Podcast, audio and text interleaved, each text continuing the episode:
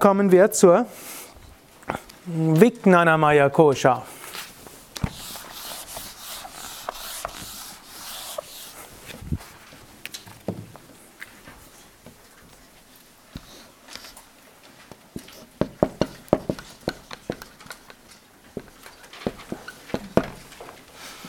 In der Vijnanamaya Kosha ist das, was man annimmt, was den Menschen vom Tier unterscheidet. Wobei ich der Meinung bin, es ist nicht grundsätzlich, sondern eher graduell. Und dazu gehört Buddhi und Ahamkara.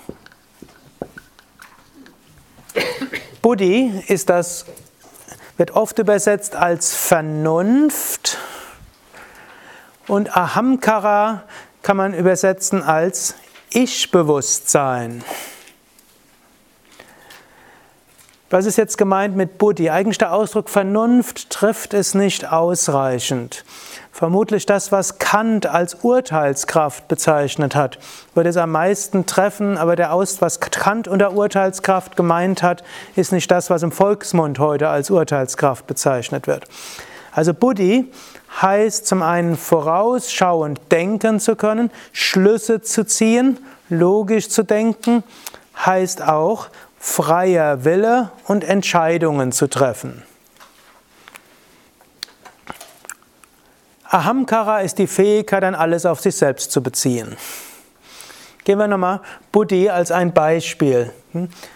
Äh, angenommen, ihr habt, seid hungrig und ihr geht irgendwo durch die Straße und ihr seht dort hm, irgendwo einen Schokoladenkuchen.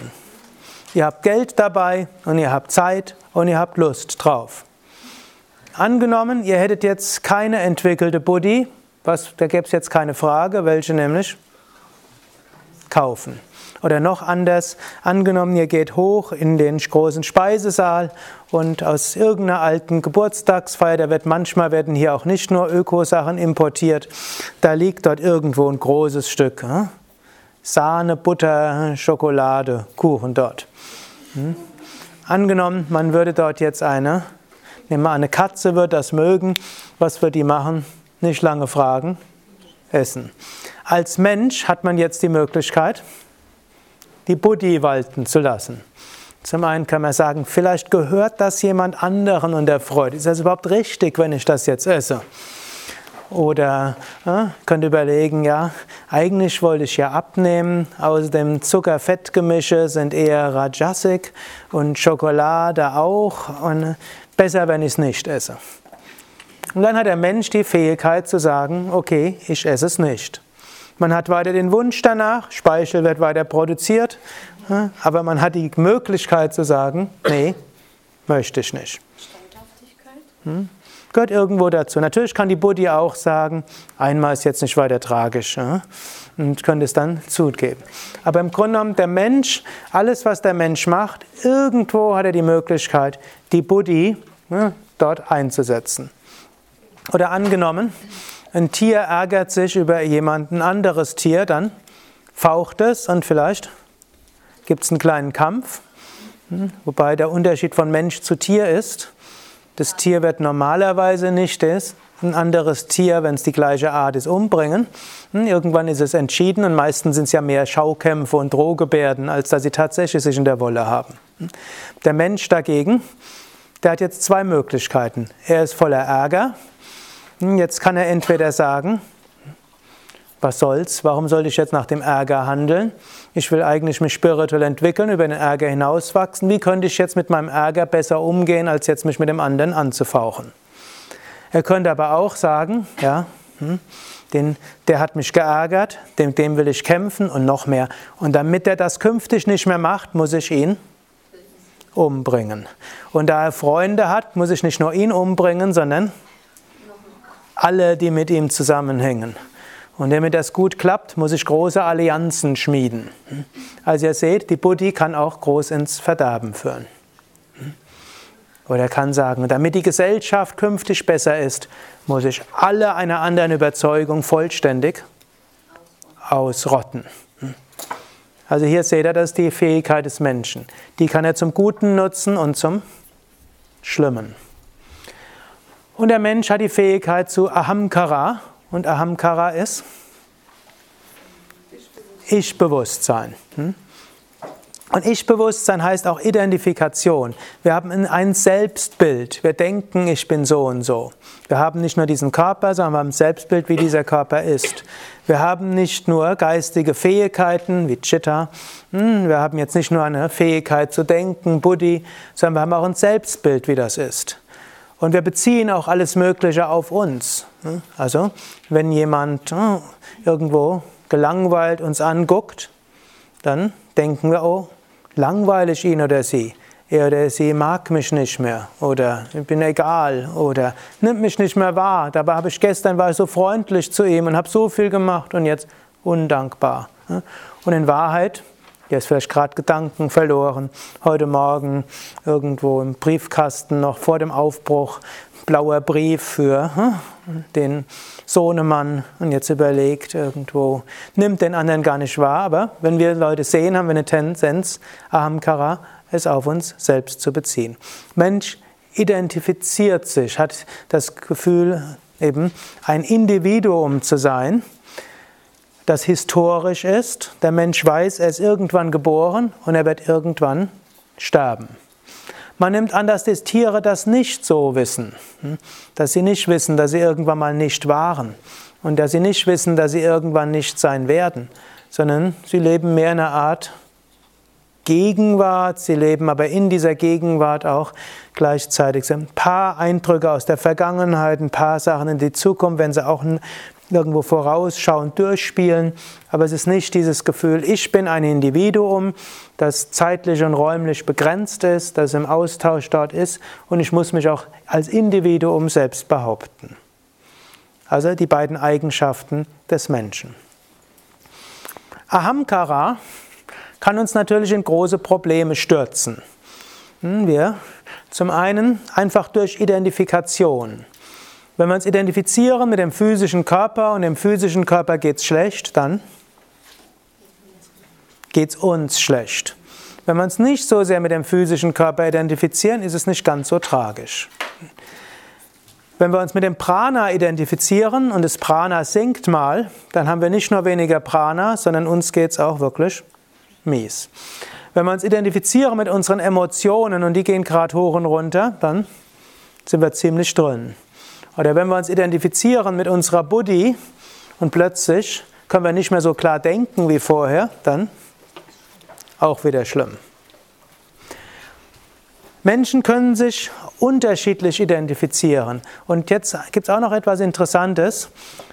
Vom Yoga-Standpunkt aus sagen wir, wir sind Satchitananda, wir sind nicht die fünf Koshas. Aber weil wir die fünf Koshas nicht sind und uns damit identifizieren, benötigen wir die Zustimmung der anderen, dass wir sind. Angenommen, man identifiziert sich mit seinem physischen Körper, mit dem Aussehen. Hm? Jemand, der sich mit seinem Aussehen identifiziert.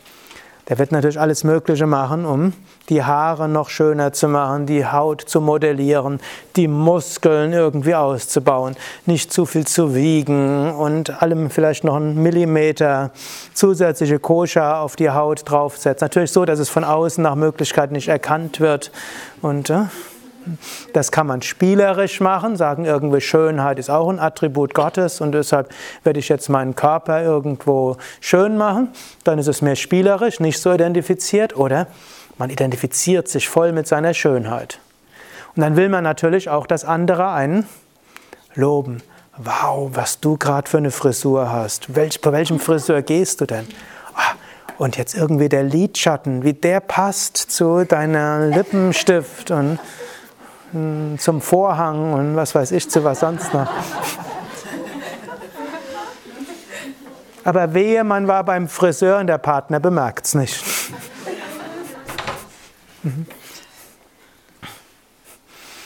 Dagegen angenommen, jemand ist nicht identifiziert mit seinem physischen Körper und jetzt sagt jemand, also deine Frisur sieht ja schlimm aus. Wenn man nicht identifiziert ist mit dem physischen Körper, na gut, was soll's. Hm? Dagegen jemand, der sich ganz mit identifiziert, deine Frisur sieht schlimm aus. Hm? Tag ist gelaufen und vielleicht die nächsten Tage gleich mit. Gut, man kann sich identifizieren mit seinem Prana. Ah, ich habe so viel Energie. Und wenn ich die Hand so ausstrecke, strahlt es aus. Und wenn dann irgend, wenn's mein, wenn irgend mein Partner geht's nicht so gut, schlägt so sanft die Hand dorthin und plötzlich geht's ihm gut. Identifizieren uns damit. Dann wollen wir natürlich, wow, wie viel Energie du dort hast. Und wie schön sich das anfühlt, wenn du mich berührst mit deiner Hand. Also Prana. Hm? Aber wehe, man fühlt irgendwo, die Ausstrahlung ist nicht mehr so stark. Was ist los? Hm? Also kann dort ziemlich in, in Probleme geraten. Oder natürlich häufiger identifiziert sich mit der Manomaya Kosha, mit seinen Emotionen und seinen Gefühlen und so weiter. Wir wollen natürlich, dass positive Emotionen da sind. Aber wir können uns auch noch mit vielem anderen identifizieren. Wir können uns noch identifizieren, dass wir hm, Deutsch sind oder Griechisch oder Französisch oder dass wir reformiert christlich sind oder Yoga Vedantins oder hm, dass wir Handwerker sind oder auch Teil der Manomaya Kosha ist ja auch unser Charakter. Ich bin künstlerisch. Und dann wollen wir natürlich, dass unsere Kreativität wahrgenommen wird. Oder wir sind musikalisch und wir sind besonders gut singend. Also wollen wir für unsere Singstimme hm, dort hm, gelobt werden. Aber jemand, der sich mit seiner Singstimme nicht identifiziert und jemand anders sagt, so gut singst du nicht, macht einem nichts aus. Man kann sich auch mit der Singstimme identifizieren und deshalb niemals singen, weil man Angst hat vor Kritik.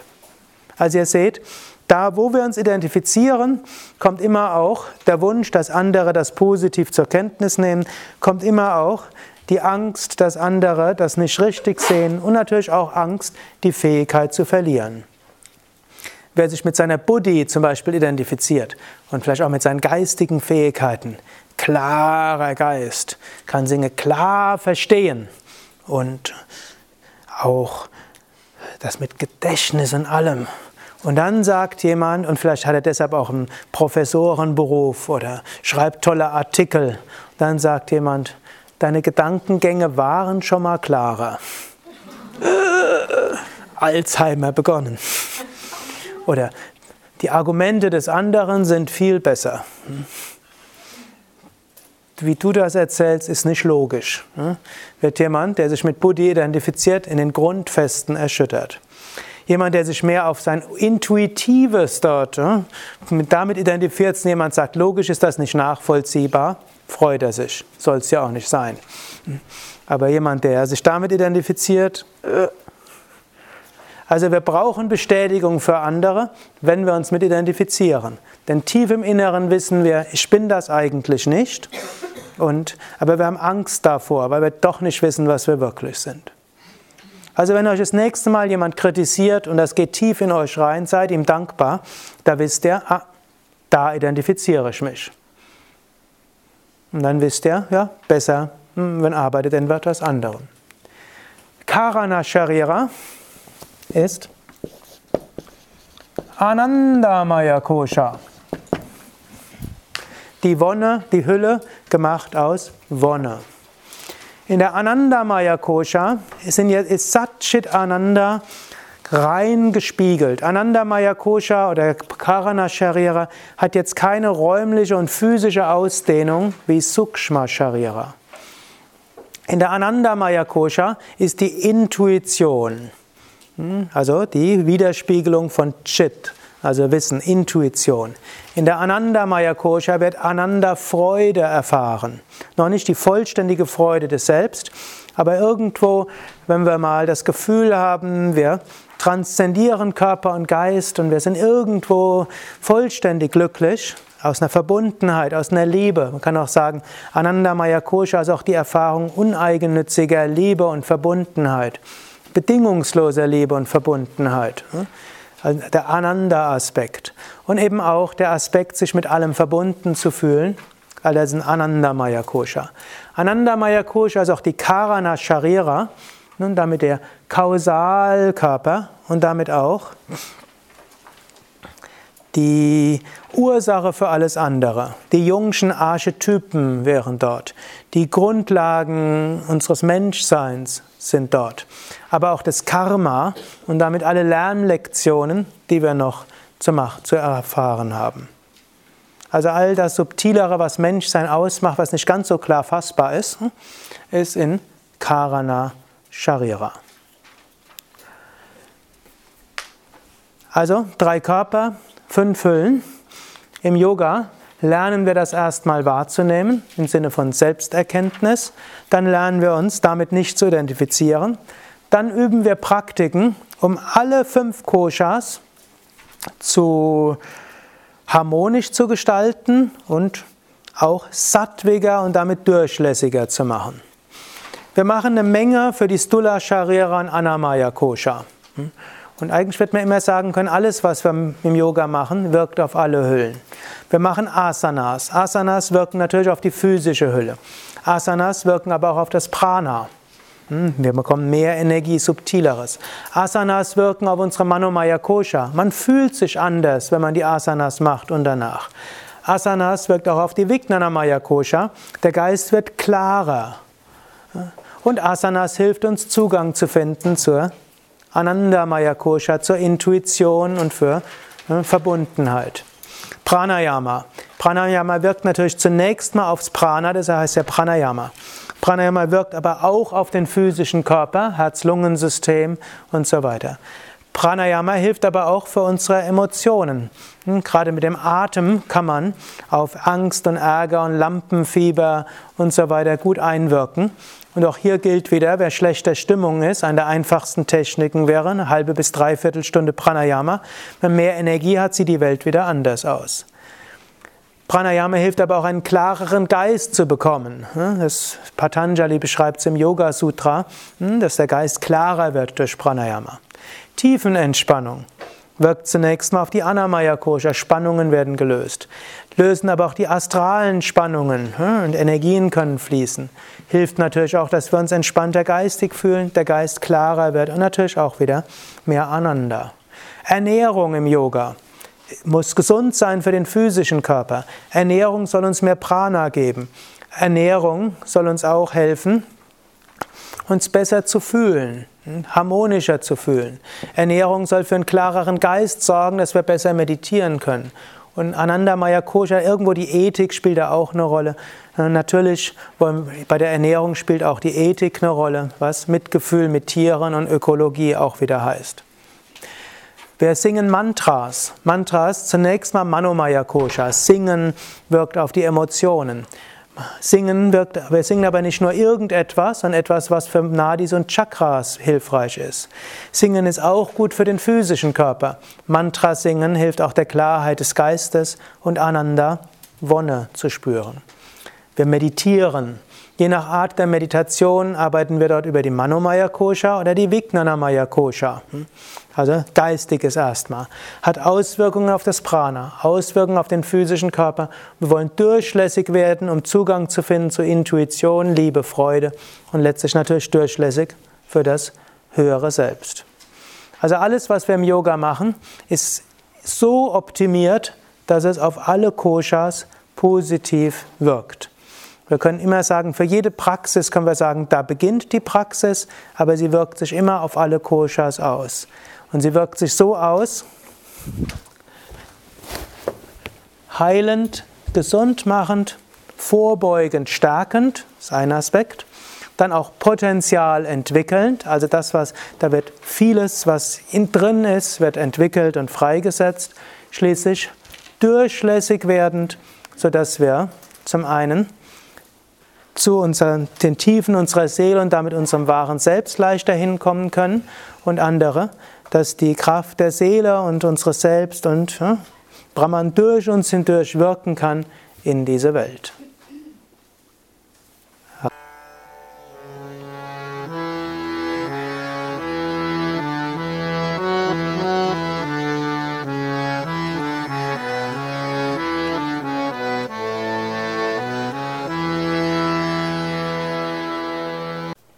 Dies war also die aktuelle Ausgabe des Yoga Vidya Satsang Podcasts, präsentiert von www.yoga-vidya.de